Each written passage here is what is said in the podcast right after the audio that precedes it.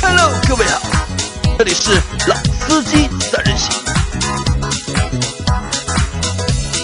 三人行必有老司机。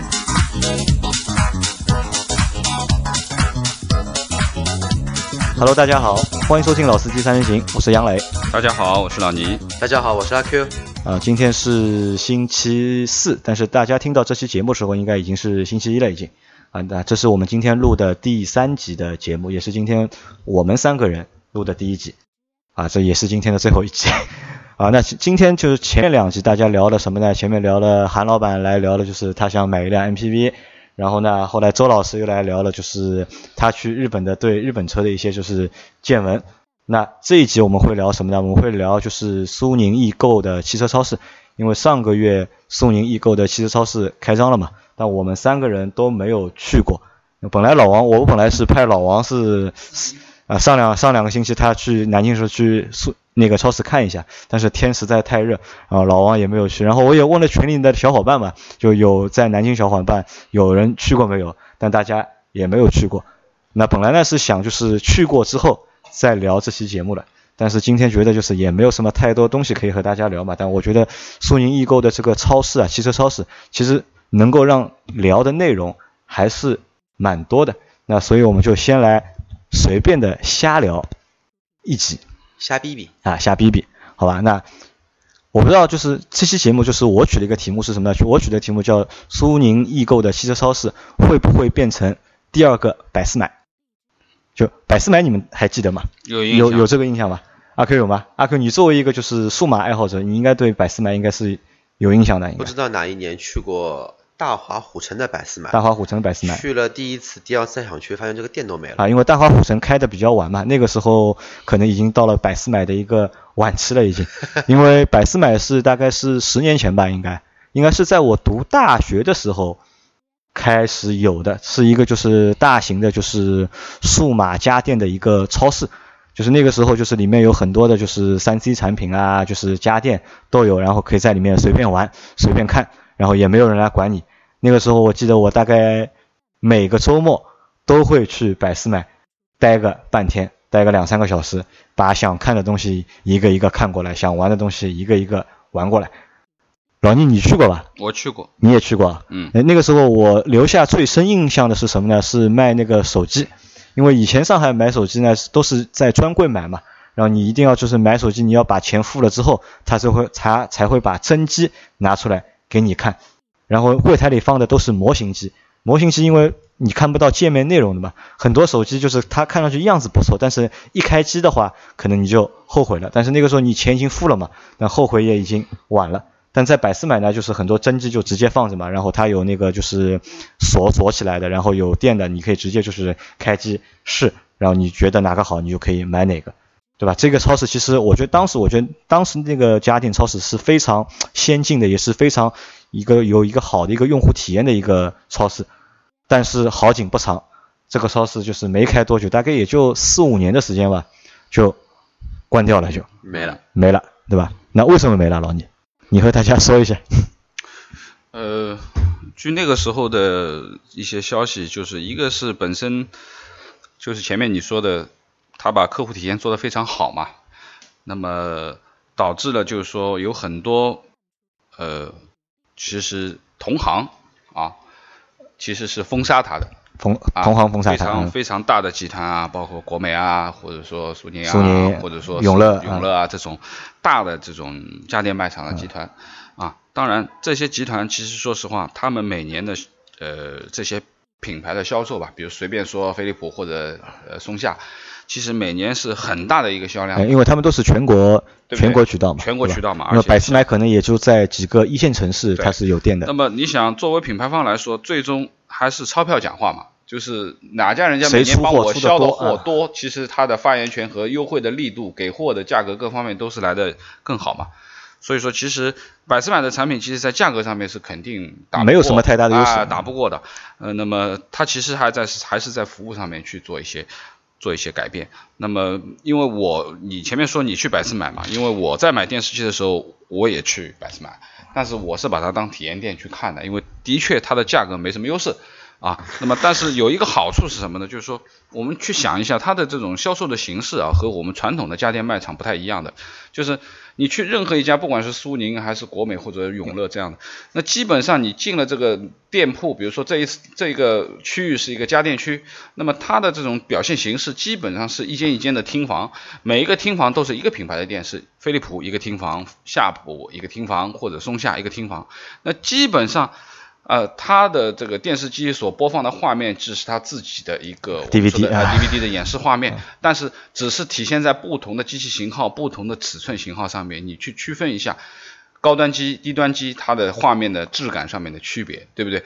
那么其实在一个品牌墙里面看到的这些东西去做一些筛选，但是在百思买就变化掉了，为什么？可能就五六个品牌放在一起，就是你到百思买去看的，就是可能这一面墙上挂了很多品牌的电视机。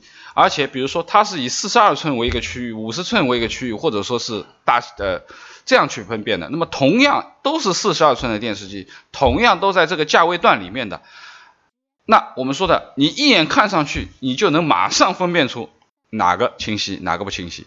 其实，对于某些质量或者说是画面啊、质感各方面不太好的人家，其实有绝对的打击的，因为。所有的东西都在一面墙上，对不对？就就怕货比货，啊，就怕货比货嘛。其实你在一个房间里面比的是同品牌里面的不同高端低端，你是一眼能看出来。但是你在同样的这样的一个大的范围之内去看不同品牌的电视机，其实更加直观。哦，这个是清晰的、很细的，因为播的同样的一个画面，对不对？那我觉得，呃，我去买电视的时候，我当时是看过这个电视墙的。那我觉得这个对于用户来说其实是件好事，就是选起来会更方便嘛。对啊，对啊。但是你觉得厂商会愿意把自己的电视机把放在所有的人家里面去比吗？我觉得不太愿意啊。就你觉得这可能也是一个问题，就是最终受到的就是厂家的一个挤兑或者是厂家的一个压力。对啊，因为消费者又不是傻子，他还可以一眼，只要有正常的视觉标准的话，他可以一眼看出来哪个电视机清晰，或者说动态更好，对不对？灰度更好，层次更清晰，对不对？那么这样的情况其实对于消费者是绝对是一种福音。体验啊，包括服务啊，各方面都很好。但是最终，第一个缺少价格优势，第二个可能他得罪了某一些大佬们，那么最终导致的，在美国之巨头的百思买在中国干不下去。啊，那我觉得这可能是一部分原因，还有一部分原因和什么有关呢？和就是在中国电商的就是发展也有关。因为百思买就是进中国的时候，也是中国电商正是萌芽期嘛，对对吧？然后特别是三 C 产品，就是我们去看，就是在电商的发展的前期啊，就是我们去看到，就是新蛋也好，对吧？京东也好，然后淘宝也好，因为那个时候好像有天猫了吧？应该还没有天猫，应该都是其实都是以卖三 C 产品为主的。其实我在我去过百思买，大概肯定不下三十次，在那么多年里，我去百思买肯定不下三十次，因为我们那个时候就是淮海路上不是也有个百思买嘛？嗯，对，我办公室就在淮海路嘛，但是我从来没有在百思买买过一样东西。这个也其实也蛮惭愧的，为什么没有买过呢？因为我都是在百思买看看好东西之后，我去网上找，然后找到一个相对便宜、可靠的，然后在网上买，可能在新蛋买，可能是在京东买，也有可能是在对，就是淘宝买。那最终就是没有在百思买买过。那可能就是很多用户都是只是把百思买当做一个就是售前体验或者是挑选的一个场所，但最终落单没有落在百思买，可能导致百思买最终就是。做不下去了，那这个为什么就是我会去拿就是京东的啊不是那个苏宁的这个就是汽车超市和百思买去做比较呢？其实我发觉啊，就是卖三 C 产品和卖车当中有就是有那么一点点的就是相似，就是有共通性嘛。就是什么共通性呢？就是三 C 产品当时我们对三 C 产品其实相对来说比较陌生，对，比如说卖手机也好，就当时一个手机也比较贵，一个手机也要。四五千块，现在一个苹果可能就也就五千多块钱。当时我记得，当时诺基亚随便出一款什么旗舰级的产品，也都要五六千块钱。诺基亚要五六千，然后摩托罗拉可能也要五六千，对吧？对当时来说，就是我们也不是非常了解数码产品，对吧？这个东西也不懂，可能也是需要。去买了一个又一个上过当之后，就一次一次被坑之后，可能才知道哪个产品是好的，哪个产品是不好的。和买车其实也一样嘛，因为买车其实也是一个，就上次上周人称也说过嘛，买车是什么？是一个就是低频度的，嗯，高消费，高消费的一个产品，嗯对吧？就在购买的决策的周期是非常长的耐用消费品。对吧？那可能就是传统的就是那些就是 4S 店的那种，就因为我们现在就是有很多就是吐槽就是 4S 店嘛，就是我们觉得 4S 店就是服务态度不好，对吧？然后嘛就是里面的坑很多，强制的选项很多，对吧？然后还会遇到什么加价或者各种各样，就是让消费者或者让顾客不爽的地方，对吧？那可能就是现在就是出来了一个就是汽车超市，那可能对用户来说会多了一个就是。购买车的一个就是选择，对吧？那我们是这里就是三个人嘛。阿 Q 是传统 4S 店的一个销售，然后我和老倪是一个就是普通的一个购车的一个消费者。那我们大家三个人来谈一谈，就是你对这个就是京东呃苏宁的这个就是汽车的超市，你是怎么看的？就是你给你的第一个印象是怎么样的？第一个印象啊，很好啊，很好，好在哪里呢？很好。那个超级大的一个二级二级经销商，就超级大的一个二级经销商。对，然后是不是二级经销商呢？对，过了抬头的二级经销商。嗯，就其实是这样，就是到底他是不是二级经销商，现在就是现在还不知道，还不知道。但是他这个形式可能就像一个二级经销商的形式。对，对吧？和就是十几年前就是中国卖车，汽车超市其实就是这样卖的，就汽车城嘛，以前叫汽车城，不叫汽车超市。对吧？就是什么联合汽车城，然后可能就是一一幢大楼，里面有十几个品牌，对吧？两三百辆车放在那里。嗯，对，就像你刚刚说的，百思买客户体验很好，老倪买个电视 A B C D E F G 一直到 Z，那么车子也可以这样来放嘛？我 A 品牌、B 品牌、C C 品牌同样的级别，我放一排来给你看。我刚刚其实很好奇的，我想说一句，那么电视机可以让你看，让电视机点亮。让你看它的色彩的饱和度啊，包括它的一个对比度，是不是光彩，是不是这么的够给力？那么车你怎么做对比呢？就看一下外观，是看外观吗？还还还还是现在大家都比较喜欢看数据，看发动机功率，看价格，还是给他一个跑道，同时给你跑一个零一，看看谁快，你买哪一个？这个比较难吧，我觉得。这个说这个是开玩笑来说，那如果是这种类型的一种，我们说。卖方的一个体验，其实我个人不觉得它会在一些高端的一些车型上有更加好的客客户的体验。你就像百思买，它为什么会走掉？就是因为客户体验太好，但是价格没有竞争力。但是苏宁如果说它像百思买这么来做的话，客户体体验做的很 OK 的话，那首先它要多么大当量的一个线下服务？就是你觉得它需要一个很大的就是。服务的体系去支撑这个就是汽车超市，对它这个体系，而且是嗯，真的是可以大到可能说是四五家经销商，或者说五六家大规模的那种店面的经销商的一个人员人数，才能足够营运它这么一幢楼。巨无霸级的。王琦说的应该是三层楼吧？三层楼还是四层楼？一幢。啊，一幢楼，一幢楼，那这个当量是怎么样的一个情况？以黄旗估计的话，大概会有多少种车型在里面？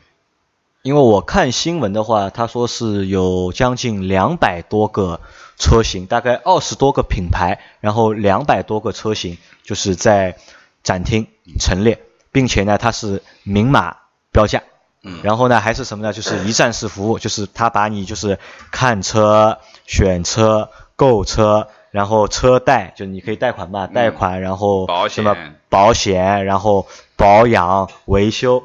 就是它能够提供就是一站式的服务。那如果按照车子的一个配备，两百台展车配备的销售，最起码要在一百六到一百七。一百六到一百七。一百六到一百七。然后如果说再配一些相关部门的话，估计他们保险金融部大概会分四五个，可能说就跟做链家一样，分 A B C D E F G。保险应该就一家，应该就平安。但是会分很多组，很多组，因为不可能一个人。做这么多台车嘛，他肯定是忙不过来嘛。那其实它的一个编制是非常非常庞大庞大的，嗯。但是它怎么样能把这么不同的品牌，这么多不同的一个品牌的一个特点给运营好？对，这个我觉得会比较难一点，对吧？我觉得还是挺有，就是说探讨的一个余地的。因为这个，并且它比如说，呃，很多品牌其实都是竞争的一个系列。那么 A 品牌放了一个某某车型，B 品牌放了一个竞争车型。那同样同样的价格，那么你到底是，呃，就像我们一些媒体的同行收了钱要替别人说话一样的，那么我这家店给了回扣多一些，我给你这个车多做一些推销，还是我这家店给我少一些，我不给他卖呢？这个就是因为涉及到人的管控，就涉及到很多的隐性问就题在。你的意思就是，可能每个品牌的车型的毛利它会不一样，对对吧？当当大家放在同一个地方卖的时候，就可能会发生一个就是销售的一个倾向，会可能就是会倾向于就是到底是毛利多的还是毛利少的，对，是是这个意思吧？对，那肯定啊，我我的感觉啊，就是根据前面杨雷，因为这个这个消息是你发的嘛，然后我觉得就是说，如果真的有两百辆车，二十多个品牌，在这样的一个巨无霸旗舰的这样的一个大楼里面，那么首先对于选车的消费者是最基本的选车的消费者是一个福音，是个福音，嗯，对，因为你不需要去走一条街，乃至于三条街、五条街去找不同品牌的店去看车。啊，因为而且就是我们知道嘛四 S 店一般都在城市的比较周边的地方，就市中心就是四 S 店比较少嘛。对，吧问题是就是有可能，呃，这个品牌和你想买的这个另外的，呃我说这个价位段的品牌，两个 4S 店相距千里，对吧？距离很远，那你要看完了这些东西，你可能要花的时间、跑的距离、浪费的这个精神会很多。就看车会比较累，吧？对对对，那么这么多的车型，其实从看车的角度上来说，它是方便的。最起码，呃，我觉得，呃，如果说它在同样的一个大楼里面的话，那哪怕是一层变二层，二层到三层，那最起码这个不会风拆雨风风吹雨淋的，对不对？不会这么辛苦。那么这个是一个好事。至于说的明码标价部分的东西，因为现在价格东西也没看到，到底它这个价格对于我们说的是贵？嗯对，就是我们常规讲的四呃那个那个那个 4S 店的这个价格，或者说是呃非 4S 店线下也有很多二级经销商，那么它的价格到底有有没有优势啊？这个是一个打问号的一个东西。另外的就是所说的，我觉得就是呃一站式服务吧。那么这个一站式服务里面，其实说实话，车我们从购买的角度上去看，呃，不是买完了就结束了这件事情。其实你买到车的这一刹那，其实才是你一种生活的开始，啊，一种形式的开始。那么这个里面可能会有很多的呃后续的我们说的汽车的后续服务产生啊。那么这个里面又有很多的问题值得探讨了，比如说我们说的常规保养的问题，保养在哪里做？维修的问题，甚至于说有一些在原厂质保范围内的索赔的问题，或者说是呃更复杂一些，因为说实话涉及到索赔以后赔与不赔这个定义，对吧？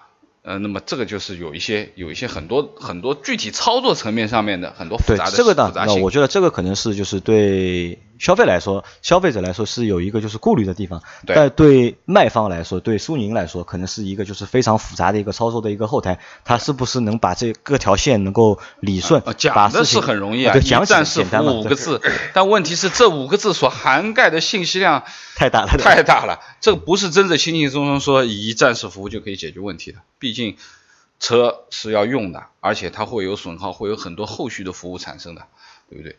那么这些问题其实我们都是抱着一个，目前因为没有看到太多的信息之前，其实都是打一个问号。好，那我我想问的是这个问题啊，就是前面就就着就是阿 Q 前面那个问题，就是阿 Q 觉得那么大一个体量的一个就是卖场或者是一个超市，它所需要的一个就是服务的资源是非常庞大的，对吧？那我问两位啊，就是我们在去四 S 店看车的过程当中，你们是喜欢有销售陪同在边上我为你们讲解，还是喜欢就是一个人看？对于我来说，我觉得我自己看就可以了。你喜欢你因为我我不太会不做功课就冲进一家 4S 店，当然我肯定是想的比较明白，我想要什么，我也知道了这些呃最基本的这辆车的基础信息，乃至于说可能也在呃这个车的一些重要的论坛上面去混过一圈，看到了一些好好坏坏的原因，或者说是不管它是从静态的一些内饰啊，包括配置啊这方面上面去看到的东西，那我到场景里面我就去实地看这辆车，这些东西是不是如我们说论坛里面所说的有粗糙的地方，有好的地方还是怎么样？这个我是靠自己的眼光去看，但是前提我会做一些功课。那阿 Q 呢？阿 Q，你如果你去买车的时候，因为你本身就销售嘛，对吧？但你自己如果去买车的时候，去别的品牌，去别的品牌买的时候，你是希望有销售在旁边帮你讲解，还是就是你觉得你我自己看就 OK 了？对于我来说，我自己看就可以了。你自己看就 OK 了。那可能两位都是对车比较了解，也知道怎么去做这个功课。但我觉得很多用户其实对车并不是太了解，可能他也没有时间去做功课。比如像我，对吧？我如果去 4S 店的话，我认为特别是买车，对？买车这辆车可能便宜的话十多万，贵的话可能三四十。三四三四十万，对吧？嗯其实这个东西还是很贵的，我觉得。我觉得我在买的过程中，我是很希望就是有一位销售能够陪在我边上，然后能够解答我的各种的问题，或者我会问他一些问题嘛，他来解答我，或者他给我一些就是额外的，就是说明也好，给我一些就是讲解也好。那我觉得这样会对我在选购的过程当中会起到比较多的一个就是帮助的一个作用。那可能我觉得，如果去超市的话，就去汽车超市的话，可能看起来会简单嘛，就是车很多，我可以一辆一辆看，我可以从早上九点进去，对吧？看到个下午三点出来，我把陈列车一辆辆看过。但是我觉得你要在这个场景下面有一个销售配着陪着你去帮你一个一个做讲解，去做区分，就像阿 Q 说的一样觉，得不太现实。不太，我这这个很难吧？我觉得，对吧？甚至像阿 Q 你你也说了嘛，现在像去你们店里面，如果我事先没有预约过的话，可能都没有销售会来搭理我，对吧？嗯也就更就谈不上什么就是售前的这些就是服务，可能就都谈不上了，嗯，对吧？因为我觉得买车，因为买车是一个就是低频次的一个高消费的高消费的一个东西，对对吧？你的就是售前的这个服务啊，我觉得是非常重要的，对吧？如果这个服务如果配不上的话，那可能就是你很难去落单，落在就是这家就是店里面，这可能也是一个就是我觉得就是不是太好的一个对，特别是对用户来说，你看车可能简单，但是在看的这个过程当中，如果我不懂。看了也是白看嘛，对吧？对不懂的人来说，我看无非就可只能看两样东西，看一个外观，对吧？是奥迪好看，还是奔驰好看，还是宝马好看？是丰田好看，还是本田好看，对吧？看价格无非就比下哦，这个二十万，这个三十万，但但我我是不知道为什么它两个车看上去差不多大，但为什么你要卖三十万，而他只卖二十万？如果没有一个销售去帮我做讲解，或者是给我做解释说明的话，那可能对很多消费者来说，我就看了也是白看，我觉得，对吧？嗯，走马观花吧。啊，对吧？其实这种这种效率，我觉得也是比较低的，对吧？那这是这可能是会出现的一种情况。那的确是第二种情况是什么？第二种情况就像，如果我在这个车里面，就像老倪说的，我是做了准备去看的，我我想好我看三辆车，对吧？我同一个就是价格段位里面三个竞品我看了一下，然后我看中一辆车之后，那我如果我看中了 Q 五，因为如果 Q 五现在在在打折，对吧？因为马上要换代了嘛，然后我看中了 Q 五，那我知道 Q 五现在这个价格肯定是弹性是非常大的，嗯，甚至是不同的就是经销商那里肯定会有弹性嘛，那我就不在这里下单，我去 4S 店，然后我再找到阿 Q，阿 Q 是奥迪的经销商，对吧？那我问阿 Q，我说我在苏宁看到的这辆车卖多少钱？可以啊，比然后它便宜两千，你那来买。啊、这个车你能给我什么价格？那阿 Q 说啊，可能这个我能给你便宜多少钱，但如果也有可能，他说这个价格已经是很低了，价格已经不能便宜你了，但是我可以额外给你一些别的什么东西，比如我送你一个两次保养啊，或者送你一个什么一些礼品啊，对吧？或者送你一些别的东西啊，那可能我就会下单，又会下到阿 Q 那里去了。对，因为毕竟车这个东西，刚刚也说了，大额的一个消费品，而且并不是说经常频率会换你一个东西。其实很多人买车的过程中，并不是说就希望这么生硬的说，你告诉我这个车什么价格，我买或不买就可以。哪怕你买再好的一些超级豪车，哪怕是定制的法拉利、定制的兰博基尼，哪怕再定制再高的呃布加迪也好，其实也不会能做到真正说是明码标价一车一价，总归还会有一些附属的一些礼遇或者说一些服务。那我认为哦，可能说在这一块地方，我并不会觉得呃苏宁这个汽车超市会做了多么多么的一个成功或者多么多么的好，但是他们有一点是肯定的，他们是第应该来说是第一家成规模的线上线下同时做联营的这么一家店，它又跟特斯拉不一样。特斯拉的展厅呢，它是纯粹就是进行一个体验和看啊。其实就跟买那个苹果，就是就跟上海这边哪边呢，在梅赛德斯奔驰正对面有一个宝马体验中心的概念是有点像，但是特斯拉呢会让你体验好之后，会让你呃打好一个你需要的配置，你可以从网上去下单。网上下单嘛，对，啊。但是像呃，我们说的苏宁的这一个目前的这一个体系吧，它可能说真的说现在能在线上订好车，去线下提车的，呃，我身边的圈子好像真没有，还真没有还真没有，除非买摩托买摩托车抢第一批车可能会有，但是买汽车的好像也真没有吧。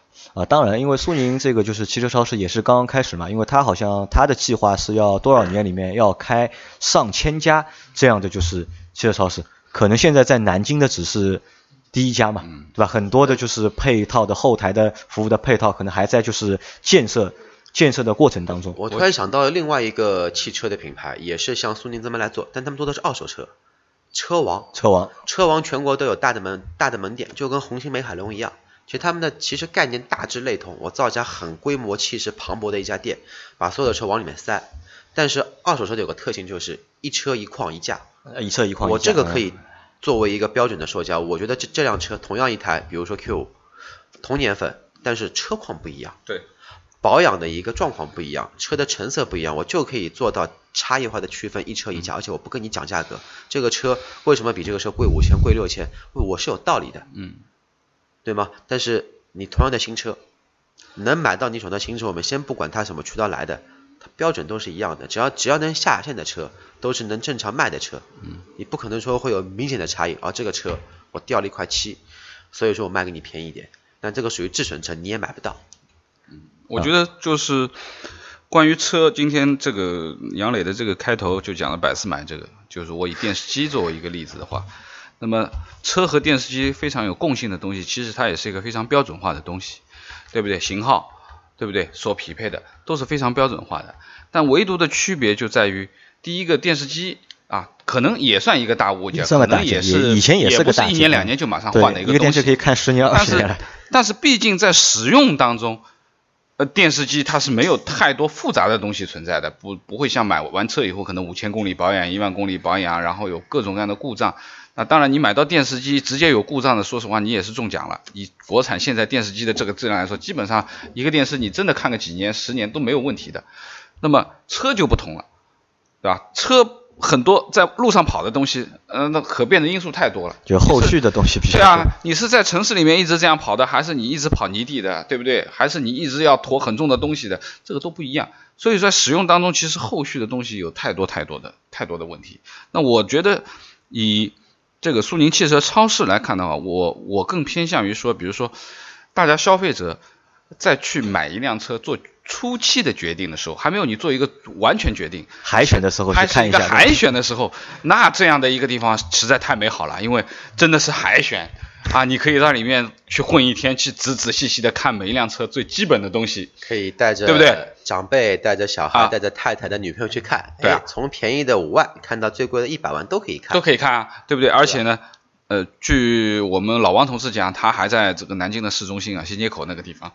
啊，那说实话，周边也很丰富啊，看车可能变成一个很好的一个休闲娱乐的地方了乐的这一天，对不对？周边的居民那就和百思买是一样嘛，哎呀吧？对啊，我们觉得是这样的。那么最主要的一个问题就是说，当你过了这一步以后，你最终回归到理性的消费和已经筛选出从海选里面选出你要所相中的这些车型的时候，你还会回到这个地方来谈这个这个东西吗？我保持一个问号。啊，对，我们会考虑三样三件事情嘛，就对吧？当我们决定购买之后，我们就会可能会考虑三件事，一件事情是价格，对吧？对哪个地方买的车更便宜一点，这是价格是一个因素，对吧？第二个因素可能就是后续的维修保养哪里呃更靠谱一点。我我我补充一下，我觉得就是说，通过海选了以后，但我可能确确定了这三辆车我是我先可能我要的。对了，我先要这个试一下。随之而来的问题就是试驾。试驾嗯我一直说车子是要开的，而不是看的。所以说，我不知道现在这个这个这个苏宁这个超市。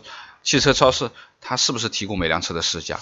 那我在想，可能不太可能啊。我觉得两百辆车的品牌，你哪怕有一百台车出来，一百台车都有试驾车。啊，我的天哪！啊，这个可能是有点难啊，但我觉得这个也不是一个太大的问题。问我觉得这个问题相对来说好解决，但我觉得后续我提的那个问题可能难一点啊，就是你说你前面说到那个就是后续的一个保养啊，或者是质保啊，这个问题到底谁去承担，对吧？嗯到底是去 4S 店还是去指定的就是门店或者销售就是修理厂去做？但这个可能会是有一个问题，对吧？如果你想，如果我们如果去 4S 店的话还好解决，因为每个城市都有很多 4S 店嘛。但如果是集中到一家修理厂的话，那可能会比较累了就。维修保养会不会比较累排队，对吧？那这是一个，还有一个问题是什么？还有一个问题就是库存也是一个问题，对吧？如果真的你要做那么大体量的一个 4S 店的话，理论上你的这个库存库存的压力是非常大的，你不不可能说我每辆车只有个五辆。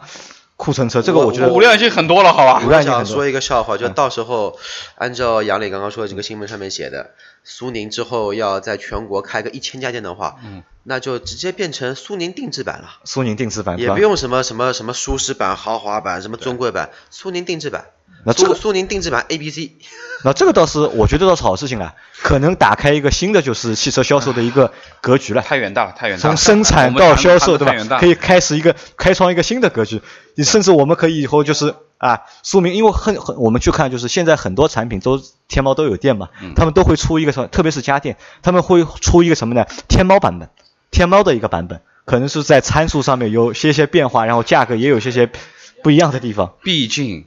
天猫版本的东西是某一个单品的，某一个单品，这个是可能做的。但问题是车子的话，不同的品牌不是一个厂家。有这个我理解。对不对？你这个很难去做到。其实有还是有这个空间和有这个可能存在的嘛？我觉得。那我我觉得其实回归到我认为还是一个信任、信任和服务的问题，对吧？就是你在这个地方买车，你保不保险，信不信任他？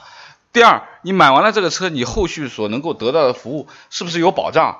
那我觉得就是说，就像前面阿 Q 讲的，你说的那个新消保法的那条那条规定是什么？谁卖谁负责啊？对啊，谁卖谁负责。那我我认为，如果说我们在这个地方买了这辆车，如果说 4S 店都可以去接受维修维修和保养和索赔服务的话，那是不是按照新消保法谁卖谁负责的话，4S 店可以拒绝这辆车的维保的问题的？谁卖谁负责嘛？那如果他不在我的四 S 店买的这辆车，我是不是可以拒绝？我可以拒绝你在我这里维修和保养啊，没问题的。那这个其实我们现在还不知道嘛，到底他的就是这个后续的维修和保养到底是怎么解决？到底是通过四 S 店，还是通过自己他自建自营的自营的就是维修厂维修体来解决这个问题？那这个可能要到后面我们才再说吧。那我想岔开一个话题，那你说，呃，想问一下苏宁有没有造车或者说投资哪一家厂有合资在做车？好像有。是哪一个？是蔚来还是什么？不是，好像有，但我现在不知道是哪一家。他们参与了就是车联网，就应该是两个项目，一个是电动车的，还有一个是车联网的一个项目。应该他们也有这个想法去渗入，就是造车的这一个领域。我想问的是，会不会醉翁之意不在酒？他只是说把终端的销售权先握一下，然后再直接进军一些更加复杂的一些轻工业的这种产业啊？那这个盘棋就下的。太大了，我觉得就，好吧，那因为节目就是可能就是马上结束了，就我只问大家两个问题，就是作为阿 Q，你作为就是四 S 店的销售，就是销售销售工方嘛，就你觉得目前苏宁的就是汽车超市的这种业态，对你们传统的就是四 S 店会有威胁吗？嗯，小 case 了，小小 case，你们觉得是不会，暂时来说是不会有什么太大的就是。销量的流失不会有什么太大的危险。至少对我这个品牌没有什么流失，因为我刚看了一下，苏宁没有跟我这品牌合作。啊，苏宁，苏宁还没有和奔驰合作，对吧？好，那就是你是销售方嘛？那老倪，你我们作为买方，对吧？我们作为消费者，那短期内你会在就是通过就是超市的这种方式去购车吗？我不会，你也不会。对，我已经表达了我前面讲的这些，已经表达了我对于这个超市的认。认知就是它是非常好的一个体验店，非常好的体验店。对于一个初级的购买用户来说，它是一个非常好的体验店，可以把它当成一日游去处理，当做一日游处理。但是最终转化是不是会在这个地方做真实的购买和转化？那我现在。有很多的东西，我们今天讨论的都是在打问号的。等我搞明白了这些问号以后，我再给你一个很明确的规定，或者说哪天我们一定要跑一趟，对啊，我们去去我觉得看了也没用，一定要在里面买过一次。哎，要不去买一台宝骏七三零回来？哎，这个倒有可能的啊，可以啊。那我们要么下个星期我们组队去，我们去次南京，等上海天稍微温度下来一点，我们去次南京去参观一下，这个就是顺便拍点视频回来给大家看一下。好吧，可以。好，那我们这期节目就先到这里结束了。然后我们这期节目的就是那个我们问的那个问题，就是苏宁易购的汽车超市会不会变成第二个百思买？那也希望就群里面的小伙伴，嗯或者是听到我们这期内容的小伙伴，有南京的吗？哎、也不一定要南京吧，就谈一谈你们的想法嘛，看一看就是和我们互动一下你们，可以先去哎踩踩点嘛。提一提就是你们的想法，好吧？我们然后在群里面再继续讨论这件事情。OK，好，那今天的节目就到这里，大家拜拜。大家晚安。